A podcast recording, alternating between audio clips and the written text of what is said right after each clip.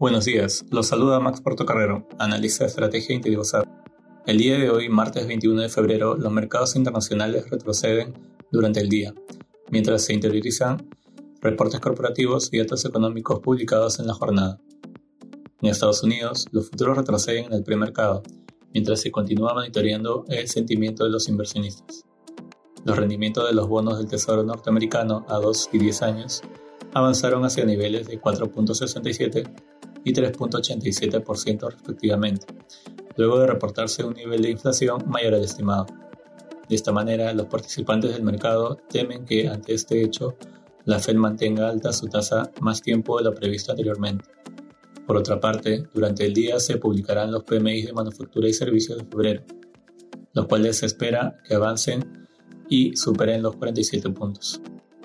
En la eurozona, las bolsas del bloque retroceden ligeramente mientras los mercados de la región sorpresan los reportes corporativos con el hecho de que la Fed se mantenga agresiva. Las acciones de Credit Suisse cayeron alrededor del 6% luego de que el regulador financiero suizo revisara los comentarios del presidente de la empresa, Axel Lehmann, al considerarlos potencialmente engañosos. Por otro lado, PMI manufactura del bloque, así como de Alemania y Francia, retrocedieron en febrero y se opusieron a los avances esperados.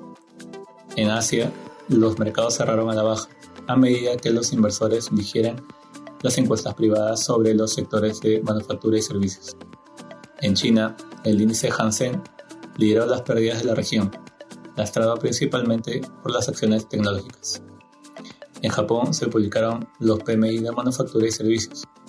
El primero cayó con respecto a su nivel de enero manteniéndose en terreno contractivo en 47.4 puntos, mientras que el segundo presentó un crecimiento más fuerte, ubicándose en 53.6 puntos, frente al 52.3 presentado en enero. Respecto a commodities, el precio del oro retrocede durante la jornada. Por su lado, el precio del cobre sube.